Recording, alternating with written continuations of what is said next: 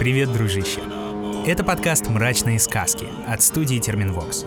Меня зовут Митя Лебедев, и здесь я читаю сказки малых и великих народов, что живут во всех уголках России, и не только. В этих жутких и пугающих преданиях за кровь платят кровью, за убийство лишаются жизни, а собственную смерть встречают как старого друга, в надежде избежать более близкого знакомства и прожить еще хотя бы пару дней. На то они и мрачные сказки.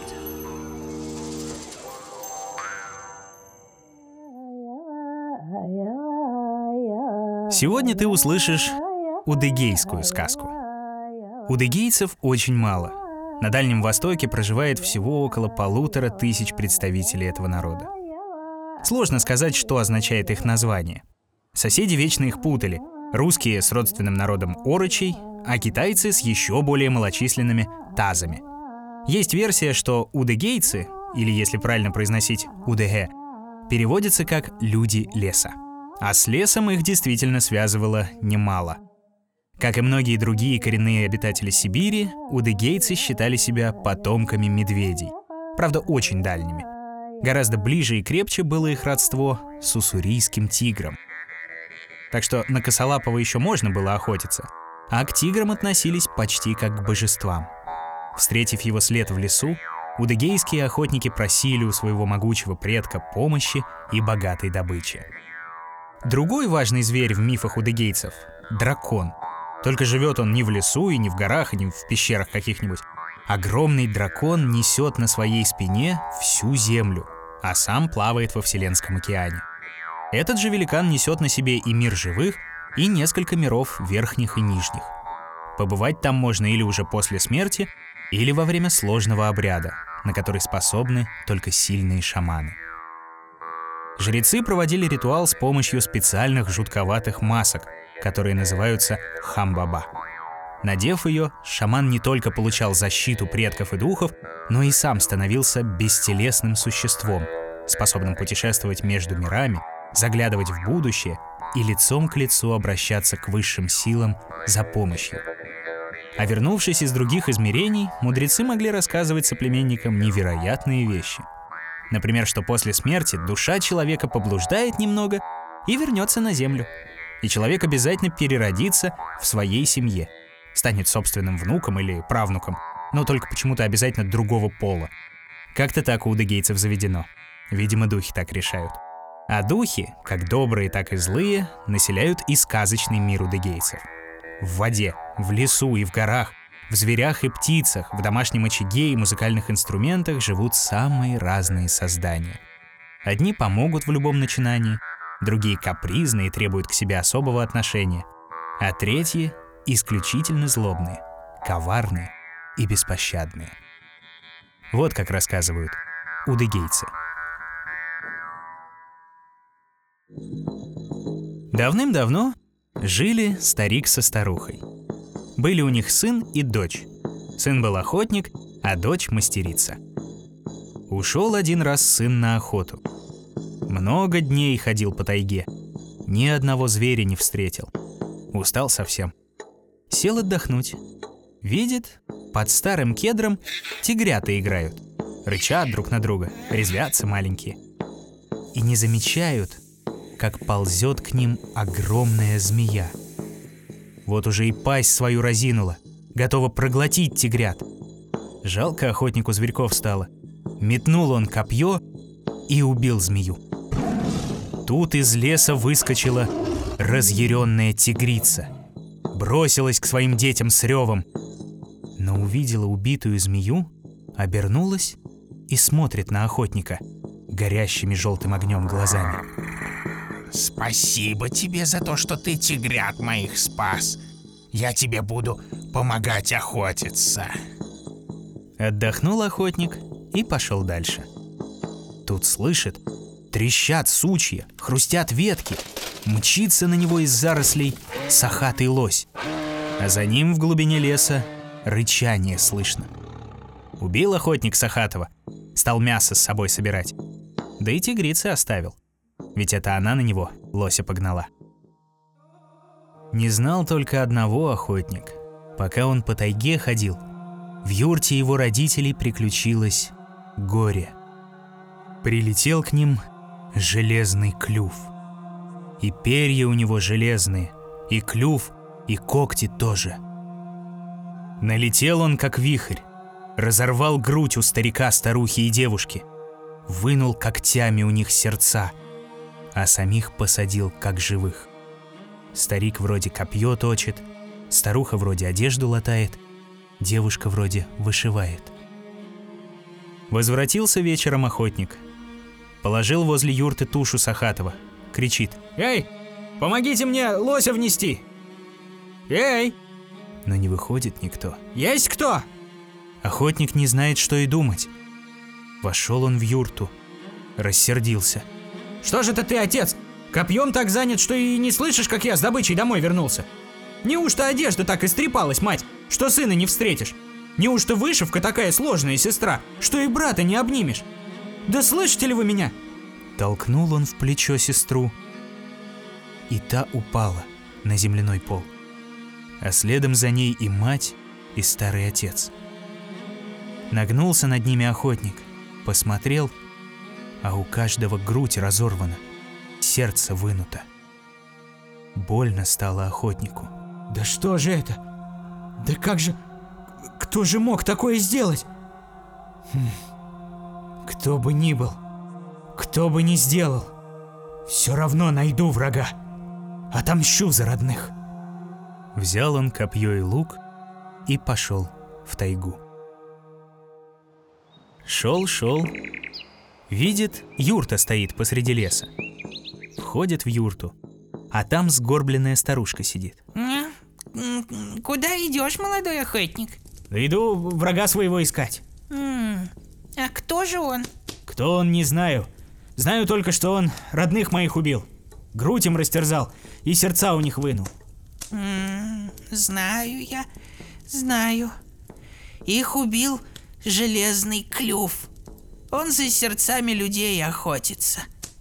Видала я, как пролетал он недавно над тайгой. Наверное, сидит в лиственничной роще, отдыхает. Возьми ты мою дочь, медное ухо. Она тебе и покажет, где железного клюва жилище. Только сказала эта старушка, как вошла в юрту красивая девушка. «Пойдем со мной, молодой охотник», сказала так девушка, улыбнулась и руку протянула. Хотел было взяться парень, а девушка и выпорхнула из юрты. Вышел он наружу, смотрит, а перед ним огромная прекрасная птица. Перья на ней медные. Раскрыла птица клюв и заговорила голосом девушки, медное ухо. «Нужно незаметно подойти к железному клюву. Тебя он испугается, улетит и не вернется. А меня он знает, не боится. Значит, пойдешь ты под моим крылом. Так и пошли они. Медное ухо распустило крыло и прикрыло им охотника. Вот дошли они до лиственничной рощи. А на высокой лиственнице с четырьмя сучьями сидит на вершине железный клюв. Перья очищает. «Эй, железный клюв! Зачем ты людей убиваешь? А, не твое дело. Уходи-ка ты отсюда поскорей, а то я и тебя съем. Но тут подняла медное ухо крыло, выскочил из-под него охотник и выстрелил в железного клюва. Стрела попала в грудь страшной птицы, пробила железные перья и застряла. Упал похититель человеческих сердец, зацепился за ветку, так и повис. Охотник схватился за лиственницу, стал было трясти, а потом наверх полез. Да вот только полез он, как железный клюв упал на землю. Накрыло убийцу крыльями медное ухо, кричит «Слезай скорей! Слезай! Я его долго не удержу!» Охотник будто и не слышит. Глаза ему яростью заполонило – уши гневом заткнуло. Лезет все выше и выше на лиственницу. Тут оправился железный клюв, взмахнул острыми когтями и железными крыльями, вырвался из объятий медного уха и взвился в воздух. Полетел к себе в юрту. А охотник на самый верх лиственницы уже забрался. Все видит. Проводил он взглядом своего врага. Увидел, как опустился раненый железный клюв далеко на западе. Только после этого спустился парень с дерева. Спасибо тебе за помощь, медное ухо.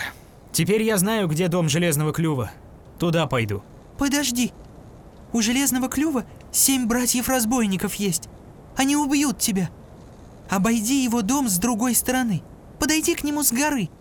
И надень вот это, чтобы не узнал тебя злой Железный Клюв. Не увидел твоего лица. Протянуло тогда медное ухо юноше маску Хамбаба. Взял ее охотник и отправился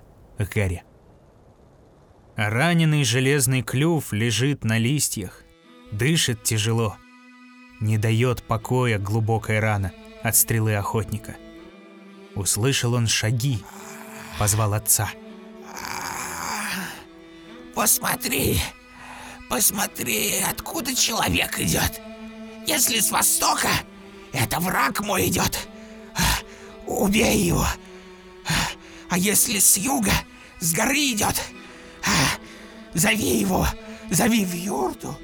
Зови Вышел старик, смотрит, идет охотник с юга, с горы спускается. Зазвал его в юрту. Вошел юноша, видит, лежит железный клюв, стонет. Болеет? Да-да, охотился он. Да, да на сук напоролся. А я вижу твою маску. Может, может ты шаман? Полечи его тогда. Ну, шаман не шаман, а бубен немножко держу в руках.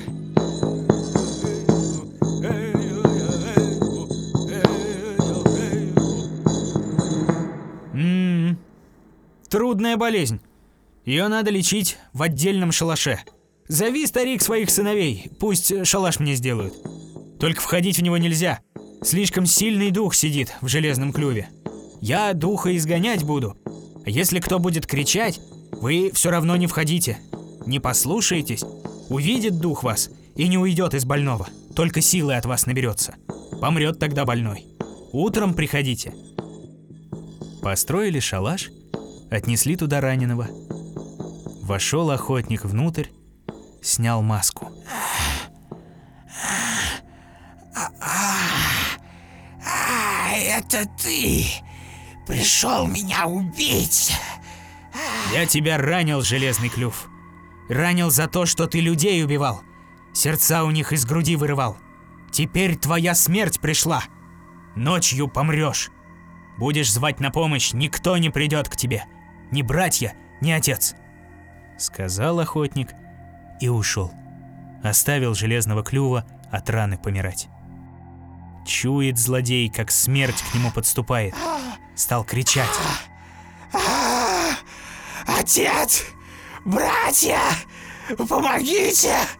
Умираю! Помогите! Умираю! Услышал отец. Хотел было на помощь бежать. Но сыновья схватили его за руки. Это же злой дух из него Нельзя к нему идти. Шаман-то не велел. Утром войдем, там и посмотрим. Как взошло солнце, вошли отец с братьями в шалаш. Смотрят, а железный клюв мертвый лежит. Ах, как... к- обманул! Обманул нас, шаман! Обманул! Как есть обманул! наш брат Железный Шаман же обещал! Ну как же это? Слушайте, а может и не шаман это был вовсе? Молодой больно. Кто бы он ни был, мы догоним его и убьем. Догоним его и убьем! Схватили братья-разбойники копья и бросились вдогонку за охотником. Увидел дятел братьев-разбойников. Полетел к охотнику. Сел на ветку Ильма, Ильм, ну, то есть вяз, и говорит. Квар, кваркан, фрк-фаркфан, гун-гун. Охотник, за тобой братья-разбойники гонятся. Убьют они тебя. Эх, не справиться мне с семерыми. Послушай, дятел, если хочешь мне помочь, э, лети ты к старому кедру. Скажи тигрице, что я в беде. Полетел дятел к старому кедру. Летит и кричит. Фырк-фыркфан, гун-гун. Тигрица, тигрица, послал меня охотник, что тигрят твоих спас. За ним гонятся семь братьев-разбойников! Убить его хотят!» Услышала эта тигрица, рявкнула и помчалась на помощь к охотнику. Долго гнались братья-разбойники за охотником. Долго загоняли его в лесах. И, наконец, нагнали. Понял юноша, что убежать уже не удастся. Окружают. Встал он тогда спиной к толстому тополю. Поднял свое копье. Давай, живым в руки не дамся! Кто первый? Подходи! Стали охотники его окружать. Подходят все ближе, посмеиваются, копьями трясут. Вдруг выскочила из чащи тигрица. Глазами сверкает, лапами вековые деревья ломает, рычит так, что сучья летят, листья с деревьев облетают. Испугались разбойники, побросали свои копья и разбежались в разные стороны. Поблагодарил молодой охотник тигрицу и пошел домой. Как пришел к родной юрте, смотрит и глазам не верит. Стоят возле дома мать с отцом и сестра, а рядом с ними девушка красивая. Да ведь это... Да ведь это же медное ухо с ними! Дорогие родители! Любимая сестра! Кто же вас оживил? А вот она и оживила. Раны наши зашила, да. И вместо человеческих сердец сердца изюбрей вставила. Изюбрь — это такой олень на Дальнем Востоке и в Восточной Азии живет. Ну, спасибо тебе, медное ухо. Много ты мне хорошего сделала. Добрым людям я всегда помогаю. Так учит закон тайги. А раз так, выходи ты за меня замуж. За хорошего охотника любая девушка пойдет. И стали они жить все вместе.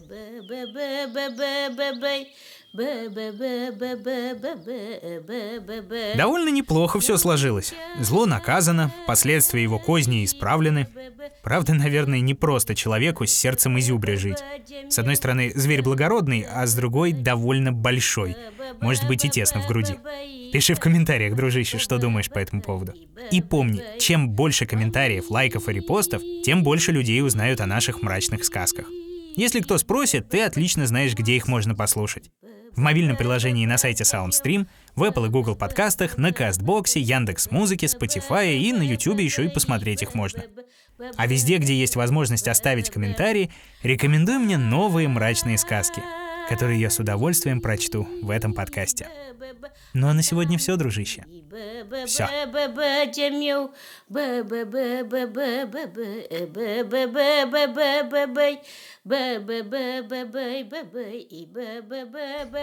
Находил и читал сказки Дмитрий Лебедев. Собирала их в звуки и украшала Полина Бирюкова. Рисовала картинки и превращала в анимацию Елизавета Семенова. Отражала настроение наших волшебных персонажей музыка Полины Бирюковой. Искал самые народные песни Ваня Петрович. А продюсировала все получившееся Кристина Крыжановская.